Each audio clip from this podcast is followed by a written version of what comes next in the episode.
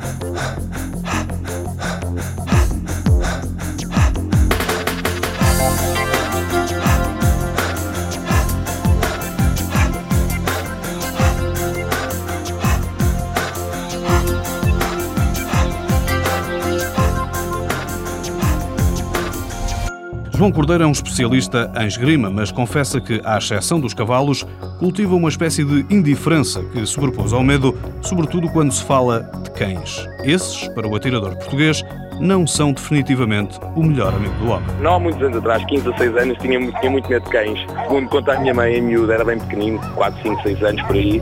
Um cão saltou para cima de mim e pronto, e desde aí fiquei, fiquei com isso na cabeça e pronto, e gostou um bocado. Mas hoje em dia já é diferente. Porém, lá em casa onde vive, com os pais e o irmão, há um hamster muito especial. Eu não me dou muito bem com animais, não fujo deles, mas não, pronto, não, não tenho assim nenhuma paixão, só por cavalos. O meu irmão sempre gostou, sempre teve peixe, sempre teve pássaros e agora, há pouco tempo, tem um hamster que, que não tem uma mão, foi a namorada que lhe deu e pronto, e é o animal com que eu vivo agora. João Cordeiro tinha 7 anos quando começou a fazer pentáculo moderno, mas aos 15 ficou-se pela espada, concentrou-se exclusivamente na esgrima devido a um problema físico. Tive uma, uma lesão nos ombros e, e acabei por mudar para a esgrima, porque nós fazíamos provas de esgrima para treinar para o pentáculo, comecei a ter resultados, tinha problemas nos ombros com a natação e, portanto, foi, foi uma adaptação um bocado natural. Hoje é dos melhores atiradores nacionais e trabalha para um objetivo, a qualificação para os Jogos Olímpicos de 2012 em Londres.